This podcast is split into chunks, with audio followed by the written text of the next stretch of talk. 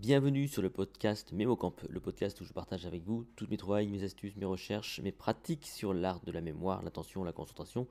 Vous retrouvez tout ça sur mon site les-secrets.com ainsi que tout le protocole MemoCamp avec les fiches encyclopédiques pour vous entraîner. Et dans ce podcast, j'aimerais vous parler de la mémoire de travail.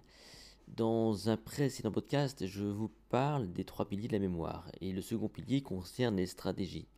Et la première de toutes consiste à gérer votre mémoire dite de travail. Ça, c'est la base de toutes les stratégies.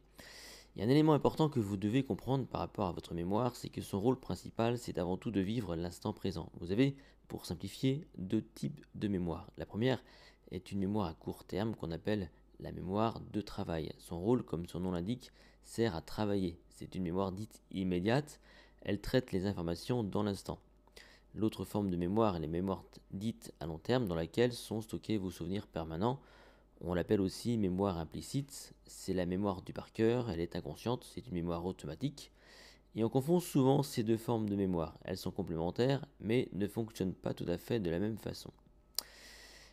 Le problème de la mémoire de travail, c'est qu'elle est limitée en quantité d'informations et en durée de rétention. Par exemple, essayez de retenir ce numéro de téléphone en répétant chaque nombre à haute voix. 06 32 76 54 98.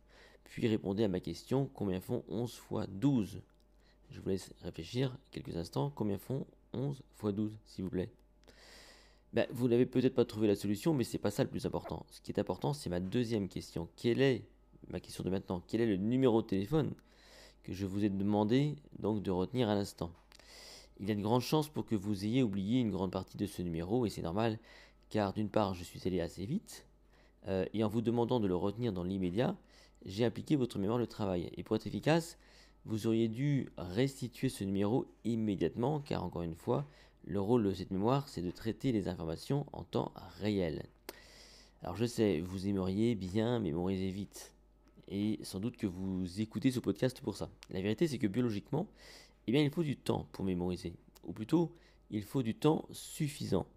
Et cette mémoire de travail que vous utilisez continuellement euh, pardon, au quotidien, elle a du mal à gérer plus de 6 ou 7 informations en même temps et de toute façon plus de quelques secondes. On parle alors d'empamnésique. C'est la moyenne naturelle de l'être humain à traiter les informations en temps réel. On dit que l'empamnésique est de 7 environ. Réellement, la moyenne se situe de 4 à 11 informations, donc suivant la difficulté des informations. Donc pour être efficace, une stratégie toute simple au départ, c'est de ne pas être trop gourmand, de ne pas aller trop vite et de retenir moins pour retenir mieux.